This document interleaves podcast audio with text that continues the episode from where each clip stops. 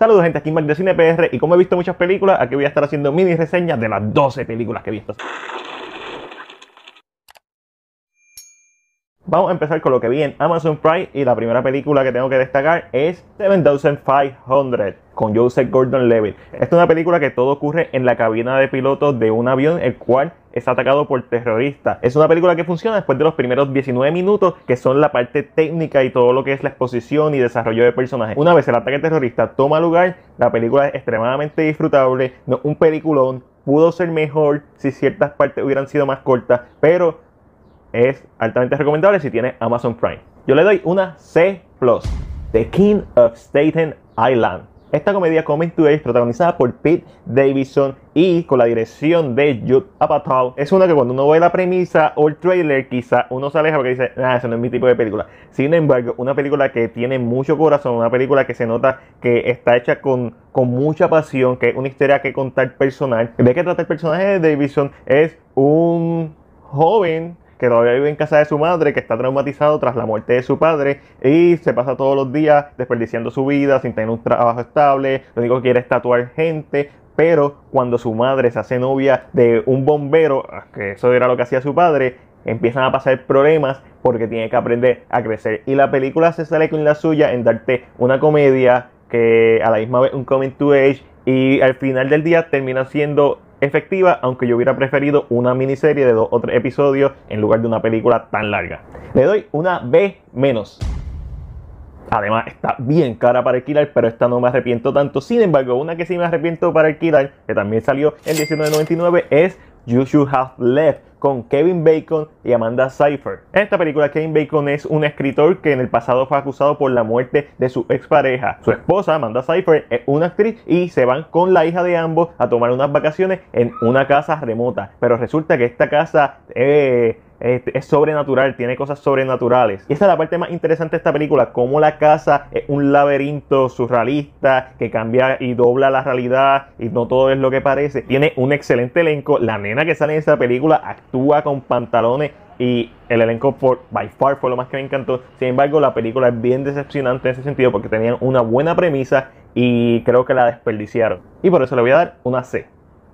Chris me recomendó que viera el filme del 2013 Coherence. Esto es una película independiente súper bien hecha que trata sobre realidades alternativas. Les cuento, es un grupo de amigos, no como nosotros, bueno, sí, básicamente de mi edad, ya 30 para 40 años. La película trata sobre un grupo de amigos que se reúnen mientras un meteorito está pasando por su casa. Mientras esto ocurre, la luz se va y cuando intentan pedir ayuda en la única casa que tiene electricidad, se dan cuenta que las personas que están en esa casa son ellos mismos pero en una realidad alternativa. Ahí empiezan los conflictos, no porque hacen contacto, sino porque empiezan a dudar qué deben hacer, qué va a pasar. Pero no es una película que es necesariamente de horror, y eso me encantó. Hay dos o tres jumpscares, pero son jumpscares que hacen sentido. Y la película es una que está trabajada de una manera brillante y bien inteligente. Ciertas cosas pudieron, ¿verdad?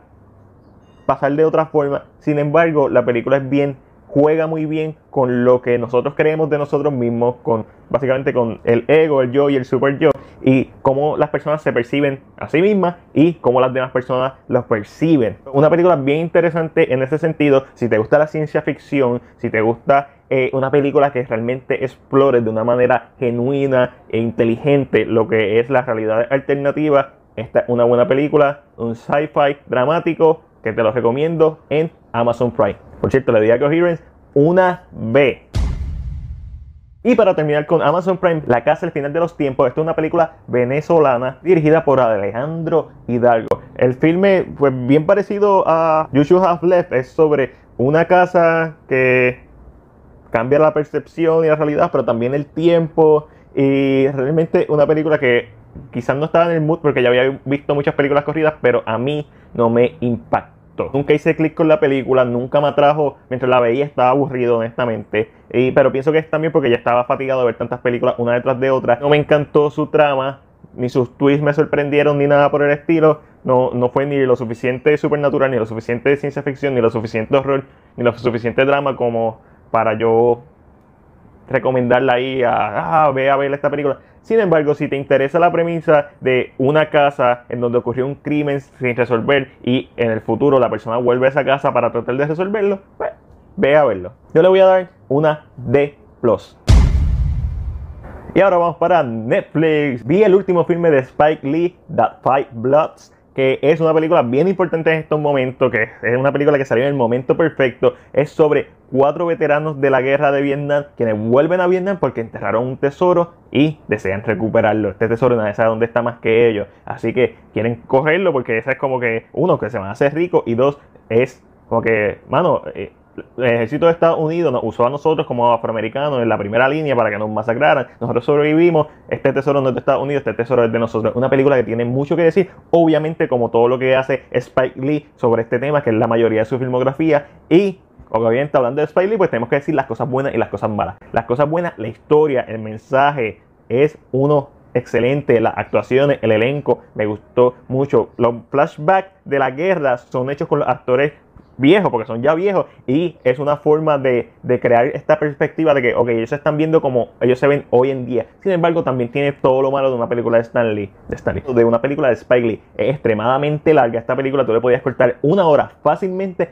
y iba a seguir llevando el mismo mensaje, incluso quizás con mayor impacto, porque se iba a quedar más resonante en la gente. Y las escenas de acción, al utilizar a los actores que son mayores, no funcionan. Muchas escenas se ven lentas, se le nota la artritis a ellos, se, no, no, convence. Dicho eso, entre los pros y los contras, creo que es una película que está muy bien hecha. Toda la escena y todos los personajes y todas las tomas funcionan para la historia. Una historia que es muy larga, que innecesariamente larga, en mi opinión. Pero yo le voy a dar una B menos y la recomiendo. También vi el anime de Netflix A Whisker Away. Esta es una película sobre unos estudiantes y la nena, una psycho, le gusta este chamaco, pero para acercarse a él escoge la máscara que le da un vendedor de máscaras de gato, pero cuando se la pone ella se convierte en un gato. Sin embargo, pasa algo que hace que ella se quede como gato permanentemente y tenga que buscar la forma de buscar su cuerpo original. Y es una película que tienes que chuparte los primeros 20 minutos y lo annoying que quizás puede ser este personaje para cogerle cariño y ver la trama y ver lo que quiere decir. Y al final del día funciona. Si te gusta el anime, te la recomiendo. Una película bien sencilla, de romance juvenil, comic to age, con la fantasía y todo lo que uno puede esperar de los animes, todas las cosas raras, todas las cosas creepy, todas las cosas que quizás culturalmente no hacen sentido para nosotros, pero funciona. Yo le voy a dar una B menos. A mí no me gusta Will Ferrell para nada. Su humor y yo no nos llevamos. Sin embargo, vi Eurovision. Eurovision es una película sobre estos islandeses que el sueño del personaje de Will Ferrell, que es Lars, es ganar el Eurovision. Imagínate la The Voice, imagínate American Got Talent o British Got Talent, pero en esteroide. Este es como que un evento bien brutal en donde los otros países y el público vota por quién va a ganar. Y él tiene un dúo con Sagre, que es el personaje de Rachel McAdams, quien está enamorada de él. Solamente en películas Rachel McAdams va a estar enamorada de Will Ferrell. Y como les dije, a mí no me gusta el humor de Will Ferrell, sin embargo, yo estudié música, yo amo la música, eso pues, esa es mi, esa es mi pasión, además del cine. Y si te gusta la música, esto no es un musical que conste una historia, no es que ellos paran la trama para cantar lo que va a pasar, no, es simplemente que tienen que tocar su música y la película utiliza muy bien la música y esos elementos para capturarte. Y honestamente me gustó mucho más de lo que yo esperaba, que era cero. Así que si te gusta la música y si tienes ganas de ver algo live y reírte, aunque no te guste Will Ferrell, Eurovision se deja ver. Así que yo le voy a dar una C. También vi el filme español Contratiempo, que también se conoce como The Invisible Guest con Mario Casa. Esta es una película que estaba en mi radar desde hace uff. Y Chris me la seguía, tienes que verla, tienes que verla. Así que dije, para que Chris no me eche más, voy a ver Contratiempo.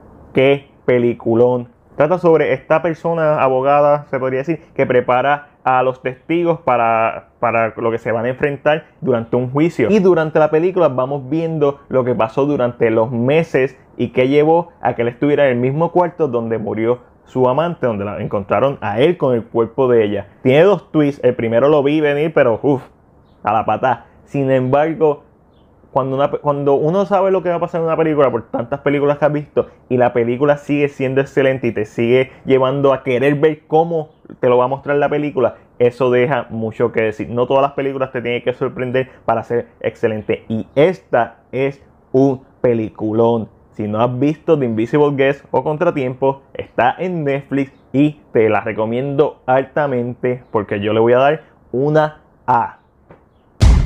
También vi el mediometraje anime de 45 minutos dirigido por Makoto Shinkai, que es famoso por dirigir Your Name, Kimi no Nawa, The Garden of War, Jardín de las Palabras.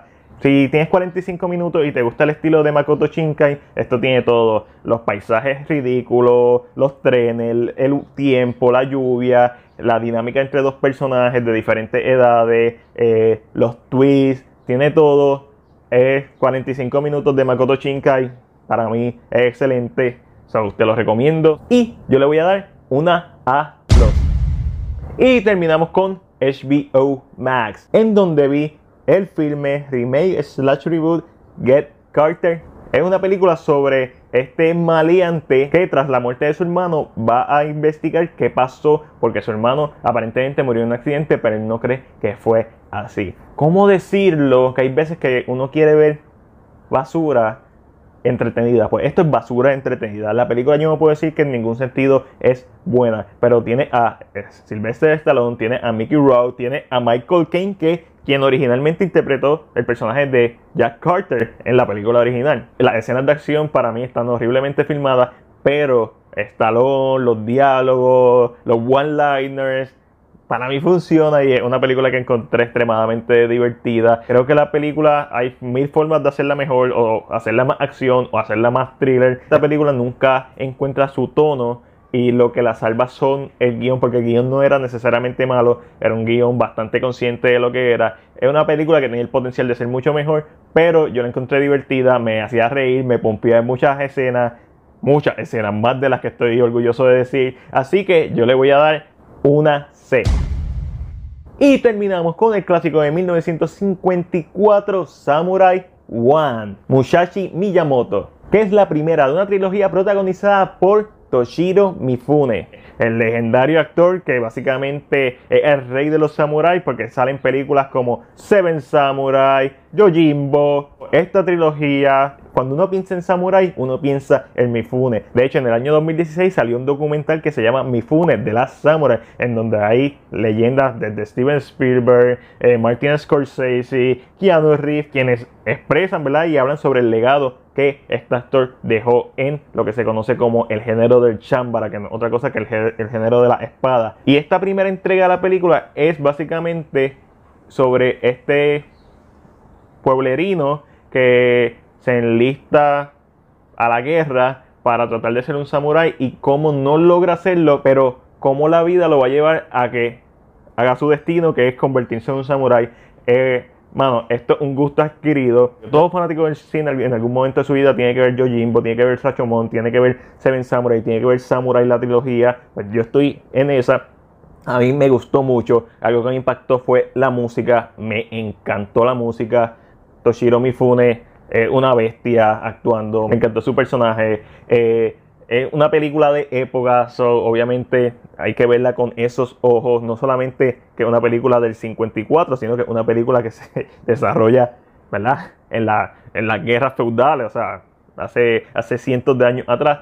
So, teniendo todo eso en cuenta, yo estoy súper satisfecho con la película. Hasta la fecha uno de mis chambaras favoritos, contando obviamente que vi Seven Samurai, que para mí es el top de los chambaras que yo he visto. So, entre lo bueno, lo malo y lo que yo le doy a Samurai 1. Musashi Miyamoto, una B. Y estas son todas las películas que vi durante esta semana. Quizá alguna de ellas le haga una reseña aparte, pero quería por lo menos hablarle por encima de cada una de ellas qué pienso y hacer un video relativamente corto de lo que he visto y si se los recomiendo o no. Pero déjame saber en la sección de comentarios que tú viste esta semana, que me recomienda y que no. Los voy a estar leyendo para ponerlos en el próximo video. Y hablando del video, si te gustó, recuerda suscribirte a nuestro canal de YouTube, darle like, compartirlo y darle a la campana de notificaciones para que no te pierdas nuestro contenido. Mi nombre es Mac y será hasta la próxima.